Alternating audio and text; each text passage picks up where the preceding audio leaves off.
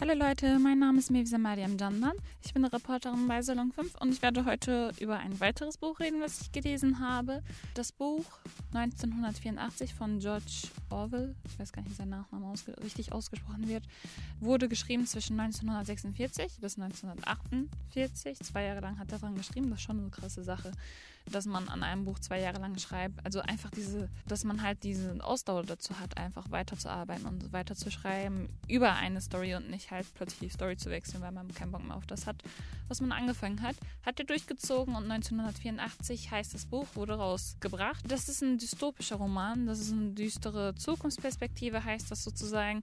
Es geht nämlich über einen totalitären Überwachungsstaat, eine sozialistische Partei Englands regiert. Genau. Und die Welt ist in sozusagen Machtblöcke unterteilt. Einmal in Ozeanien, in Eurasien und Ostasien.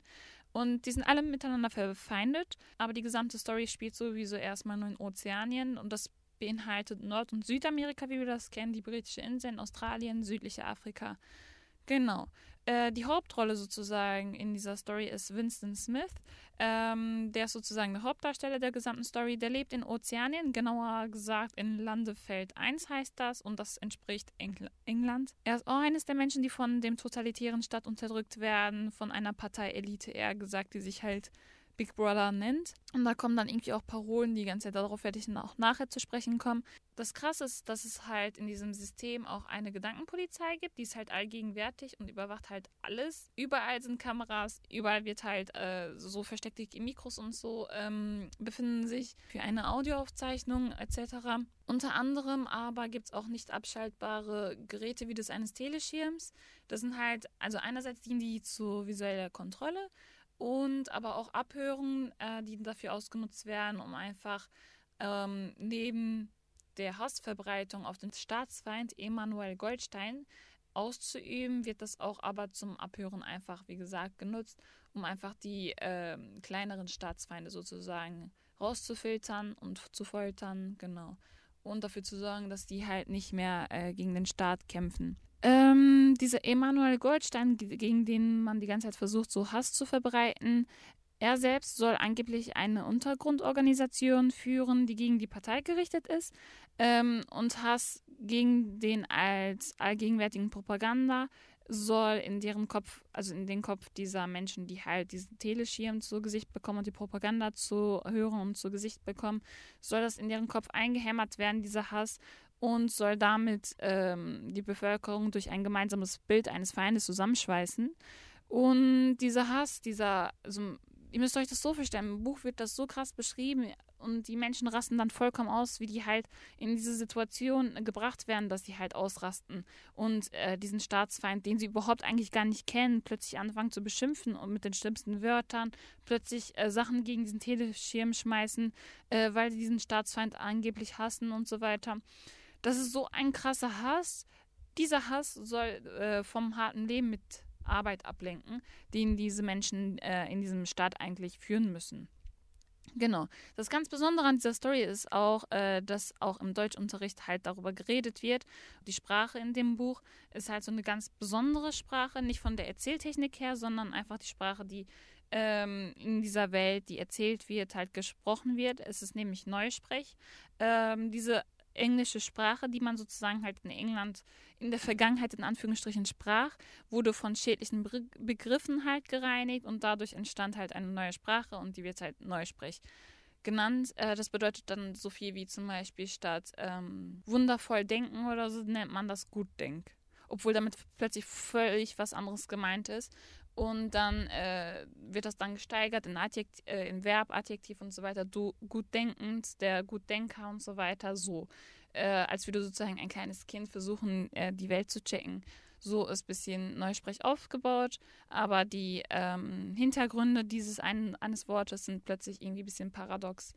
Genau, äh, das Denken der Menschen wird halt auch unter anderem durch die Sprache äh, beeinflusst, aber auch durch die ständig wiederholenden Parolen, zum Beispiel in Anführungsstrichen jetzt äh, Krieg ist Frieden, Freiheit ist Sklaverei, Unwissenheit ist Stärke. Das sind so, also wenn man das als Leser zu lesen bekommt, denkt man sich so, ach du Scheiße, was ist das denn bitte? Aber denkt auch ein bisschen darüber nach, was hinter diesen Aussagen steckt. Ob jetzt zum Beispiel äh, Freiheit Sklaverei, stellt man sich so philosophische Fragen, ob das wirklich so ist. Und das hat George Orwell wirklich mega gut gemacht, dass man sich einfach damit auseinandersetzt. Aber darauf komme ich wieder nachher zu sprechen. Äh, wieder im Laufe der Story wird auch unter anderem dann äh, die Frage aufgeworfen, ob die Partei nicht selbst mit dem Feind ähm, handelt und Geschäfte führt. Das ist ja meistens so in solchen Stories, dass dann plötzlich der Feind, äh, dass der, dass die Partei, die man immer eigentlich für gut dachte und immer gegen den Feind gehandelt hat, plötzlich dann zusammen was machen gegen die Hauptrolle. Und ihr könnt euch den Alltag dort einfach so vorstellen. Massive Überwachung, permanenter Ausnahmezustand, umfassende Unterdrückung. Krasser Zustand, wirklich. Kann man sich gar nicht vorstellen. Ähm, aber das ist der Zustand, dem sozusagen Vincent Smith äh, ausgesetzt ist, wo, wo die Partei halt regiert. Genau, und das ständig bekommt man dann halt durch äh, Plakate oder halt einfach im Teleschirm dann die Parole zu sehen mit äh, so einem Face, angeblich Face. Äh, da steht dann halt Big Brother is watching you. Genau. Äh, vielleicht ein bisschen auf den Hauptcharakter zurückzukommen. Hauptfigur selbst arbeitet, also Vincent Smith arbeitet im Ministerium für Wahrheit in London. Äh, das ist ein bisschen witzig gestaltet. Das heißt, also Ministerium für Wahrheit, aber äh, das, was die Arbeiter dort machen müssen, ist halt, dass man die Wahrheit ein bisschen vertuscht, also ähm, Zeitungsberichte oder vergangene Geschichtsbilder ähm, anpasst an die aktuelle Parteilinie sozusagen, dass man nicht äh, auf den Gedanken kommt, wenn man halt so einen alten Zeitungsbericht über einen Aufstand oder so liest, auch einen Aufstand herbeizuführen, sondern wird dann halt umgewandelt, dass die verloren hätten, obwohl sie vielleicht gewonnen haben ähm, und dann trotzdem die Partei gewonnen hat, weil die so perfekt ist oder was weiß ich halt. Ministerium für Wahrheit sorgt dafür sozusagen, dass die eigentlichen Geschehnisse in der Vergangenheit vertuscht werden und an die aktuelle Parteilinie angepasst werden. Genau. Zwar gehört Smith zur äußeren Partei, heißt zur Mittelschicht sozusagen, aber er lehnt trotzdem dieses totalitäre System ab.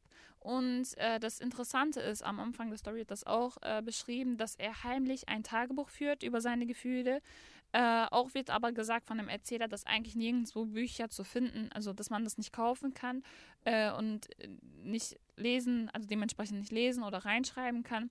Und genau, dass er das, also Vincent Smith, dass er das heimlich gefunden und mitgenommen hat und das jetzt heimlich tut.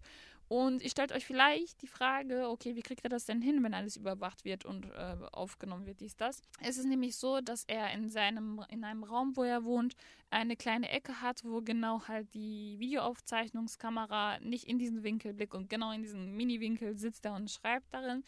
Genau, und er muss das halt heimlich schreiben und ja, er ist sich bewusst, dass es ihm das Leben kosten kann, wenn er halt erwischt wird, also sei es wenn jemand das Buch zu Gesicht bekommt, also irgendwie, weil jemand in seinem Zimmer war und alles durcheinander gewühlt hat. Also es ist normal, dass wenn halt irgendjemand, irgendein, in Anführungsstrichen Soldat, ich weiß nicht mehr, wie die hießen, in der Story, aber plötzlich reinkommt und sagt, wir wollen kurz ihr Zimmer durchwühlen, um einfach zu schauen, ob irgendwas Auffälliges da ist oder es ist normal.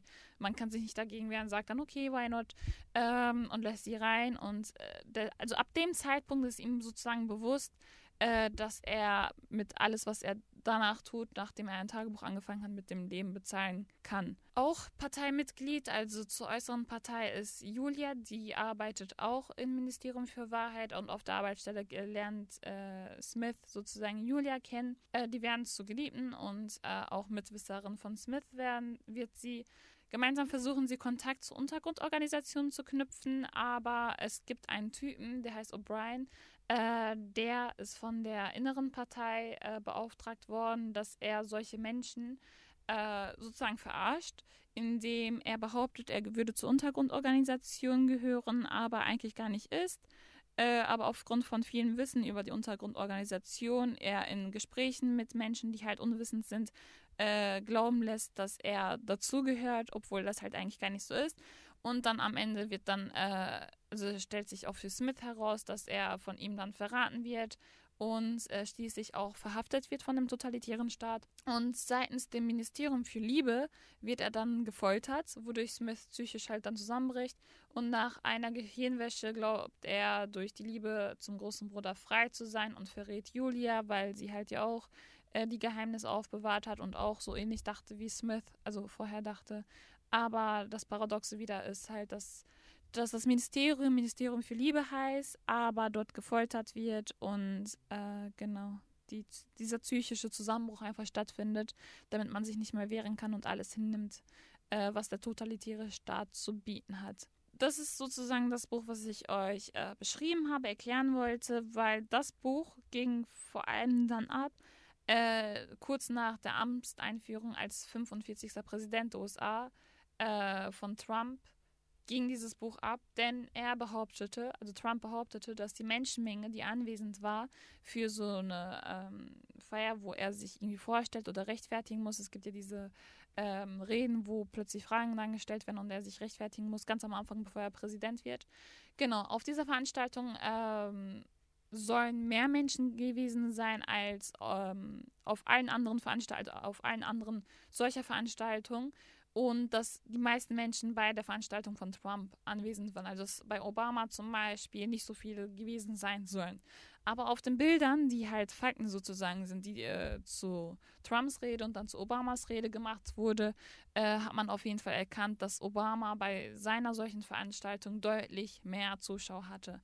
Aber man hat sozusagen zu den Fakten, also zu den Bildern, die eigentlich Fakten waren, Fotos alternativer Fakten geboten. Und da, dadurch, also man hat es zugegeben und dadurch kam dann eine mega große Aufruhr sozusagen hoch.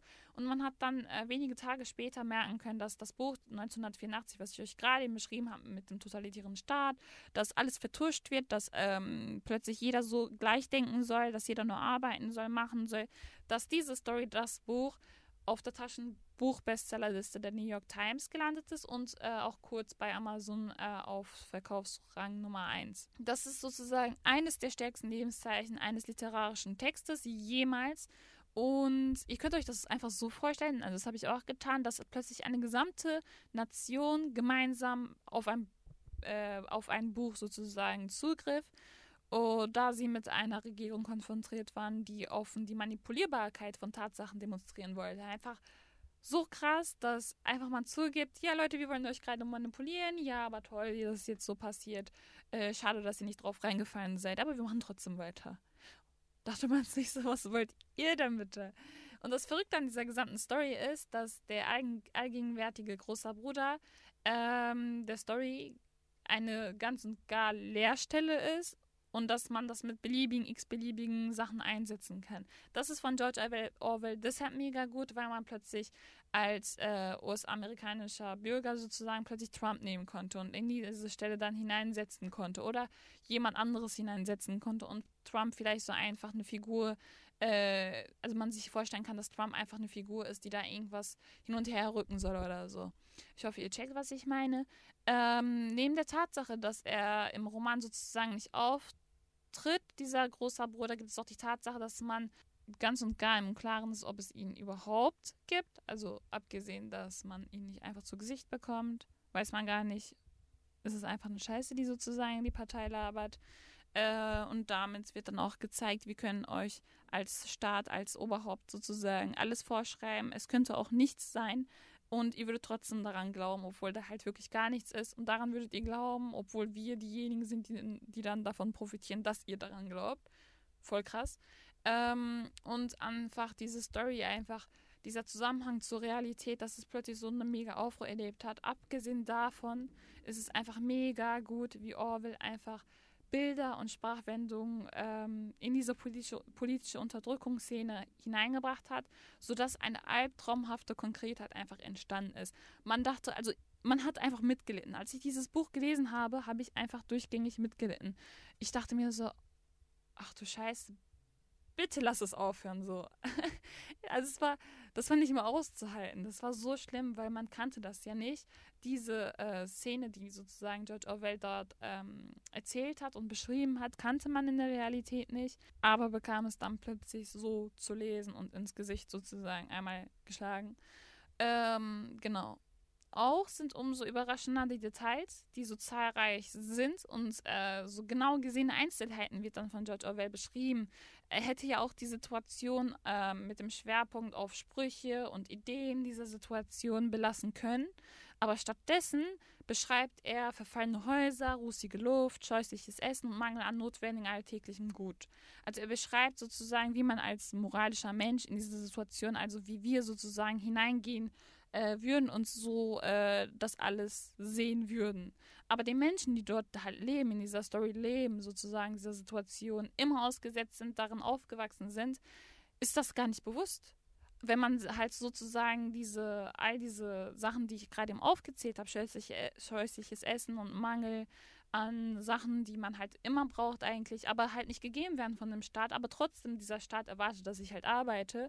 Wenn man sich vorstellt, dass man halt mit einfach ähm, Moral dort bisschen als normaler Mensch sozusagen reingeht, würde man direkt protestieren. Aber die Menschen werden dann so zugeballert mit den Sprüchen und Ideen und diesem Hass gegen diesen angeblichen Staatsfeind, dass sie alles vergessen rumherum, was eigentlich so klipp und klar ist, was eigentlich von den Augen gesehen werden.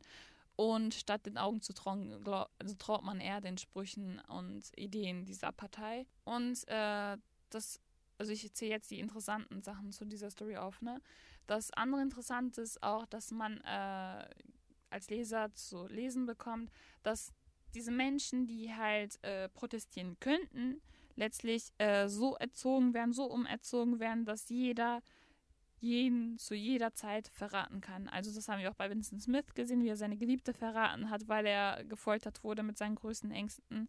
Und gefoltert wurde und dadurch einfach jeden verraten hat. Da war, das war so ein Schock für mich persönlich, weil äh, die Liebesgeschichte zwischen den beiden wurde so schön beschrieben, dass sie einander unterstützen, dass, äh, also dass sie gemeinsam protestieren wollen und so weiter. Und plötzlich Vincent Smith, weil er gefoltert wurde, weil er psychisch sonst zusammenbrechen würde, plötzlich Julia verrät und die dann auch gefoltert wird. Und beide dann nach einer Gehirnwäsche plötzlich diesem Staat dann glauben, was auch immer die sie zu bieten haben. Und was ich perfekt finde, ist, dass der Erzähler diese Verwirrung, Verzweiflung, diese Daseinsnot sozusagen so präsent rüberbringt zum Leser, dass man, wie gesagt, einfach glaubt, man sei dieser Situation ausgesetzt und würde einfach äh, drum kämpfen müssen für die Freiheit, die man eigentlich kennt. Und nachdem ich zum Beispiel ab und zu das Buch zugeschlagen habe, weil ich einfach das nicht in einem durchlesen konnte, weil es zu viel war einfach für meinen Kopf, weil da, weil das, die Story war einfach zu krass. Ich kam damit nicht klar. Ich brauchte meine Pause, habe ich dann beiseite gelegt. Und bei diesen Stops in dem Übergang in die Realität, die ich sozusagen kannte, muss ich kurz nochmal anhalten und überlegen, okay, was ist echt?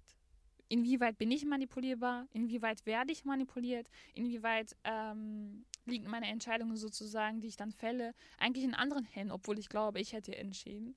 Darüber denkt man nach und das finde ich halt mega gut. Und äh, ich glaube auch, das ist der Grund, warum die Bürgerschaft der USA plötzlich dann dieses Buch dann aufgegriffen haben, um sich selbst zu reflektieren, um zu zeigen, Leute, das ist das Buch, was in der Vergangenheit geschrieben wurde, aber das ist genauso aktuell wie heute. Genau. Und ein Fun Fact zu diesem Buch ist auch, dass der Aufbau der Regierung von Ozeanien eine Parodie auf eine berühmte Rede von Roosevelt äh, über die äh, Four Freedoms äh, ist. Das heißt, dass Roosevelt über die vier Freiheiten geredet hat. Ich glaube, ich hatte mal darüber recherchiert gehabt. Es ging um, äh, dass jeder halt äh, seine Religion ausleben kann, dass er jeder seine Kreativität ausleben kann. So dies das, ne? Ähm, aber das hat er als Parodie sozusagen in seinem Buch umgesetzt und zeigt, dass diese vier Freiheiten, diese vier unterdrückenden Staaten sind. Ähm, genau, und dadurch stellt er auch sozusagen eine Identitätskrise voraus, die man äh, dadurch erleben muss, wenn man sich die Fragen stellt. Was auch äh, Winston sozusagen äh, in seinem Arbeitsalltag als Krise erlebt, wird dann, ähm, kann man dann aus dem Leben von dem Autor, also der Autor hat eine Krise während seinem eigenen Arbeitsalltag bei BBC erlebt und Winston äh, Arbeitsalltag ähnelt dann sozusagen den Überschneidungen von Orwells eigenes Leben. Also er packt plötzlich dann Situationen, die er, als er bei BBC war, das glaube ich, gearbeitet hat und äh, packt dann die Erfahrungen in dieses Buch hinein als Arbeitsalltag von Winston. Also dass er sagt, dass es, also zwar kommt diese Story euch gerade eben so krass vor, aber eigentlich erlebt ihr genau dasselbe aktuell auch. Das ist eine krasse Aussage, weil man wirklich glaubt, äh, man würde in einem ähm, perfekten System leben, wo man einfach so frei ist wie was weiß ich was und eigentlich gar nicht ist. Man bekommt das nur eingeredet, wie auch die äh, Einredung in der Story von An Parolen. Man bekommt nur eingeredet, man könnte die ganze Zeit tun und lassen, was man will, obwohl das gar nicht so ist. Deshalb würde ich auf jeden Fall jedem empfehlen, dieses Buch 1984, 1984, doch, 1984. Das Ding ist, ich war deshalb gerade eben so verwirrt, weil das Buch 1948 äh, geschrieben wurde, also bis dahin geschrieben wurde. Ich hatte ja gesagt, dass er zwei Jahre gebraucht hatte, äh, aber bis 1948 geschrieben hat. Und das Buch sollte eigentlich vorher, wie sollte das, der letzte Mensch in Europa heißen. Äh, aber letztlich war es trotzdem die Jahreszahl, die als Titel dann eingesetzt wurde, 1984. Und man muss sich vor Augen führen, dass er äh, 1948 der, der Zeitpunkt sozusagen, als er die Story beendet hat, als Titel einmal äh, die Zahlen umgedreht hat, eine Zahlendrehung stattgefunden hat und das als Titel dann eingesetzt hat. 1984 ist das ein Titel. Genau.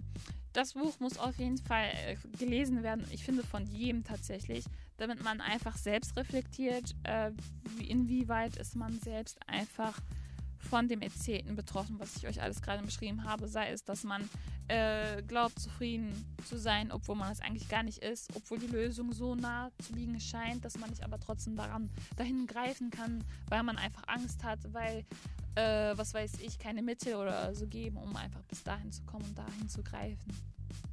Lest das Buch, reflektiert, reflektiert euch selbst, macht eine Selbstreflexion halt und genau, das war's von mir. Das war jetzt ein bisschen, abgesehen vom Bücherpodcast, war das auch ein bisschen die Story einfach äh, in die Realität, dieser Zusammenhang einfach. Das ist ja eigentlich bei je, jedem Buch eigentlich so. Sobald man ein Buch gelesen hat, das bleibt nicht sozusagen beim Buch selbst, bei den Seiten sozusagen, die man gerade eben gelesen hat, sondern hat auf jeden Fall Auswirkungen in die Realität. Deshalb stempelt einfach Bücher nicht für unnötig ein und schiebt das beiseite, sondern das ist eigentlich die Lösung für ein äh, besseres Leben sozusagen. Lest mehr Bücher, äh, damit ihr besser leben könnt und das Leben besser genießen könnt. Genau, das war's von mir. Äh, wenn ihr selbst irgendwelche Bücherempfehlungen habt oder ähm, sagt, okay, redet mal bitte über das Buch, dann äh, lese ich auf jeden Fall das Buch, wenn ihr uns per Instagram Salon 5 geschrieben habt, Salon 5 unterstrich, sorry, ähm, dann lese ich das Buch und dann werde ich auch darüber reden. Oder ihr wollt ja selbst vielleicht darüber reden, aber dann müsst ihr uns auch per äh, DM Instagram Salon 5 unterstrich schreiben, äh, damit wir überhaupt Bescheid wissen, dass ihr sowas machen wollt. Macht das, Leute, redet, lest und hört zu. Ich sag Tschüss.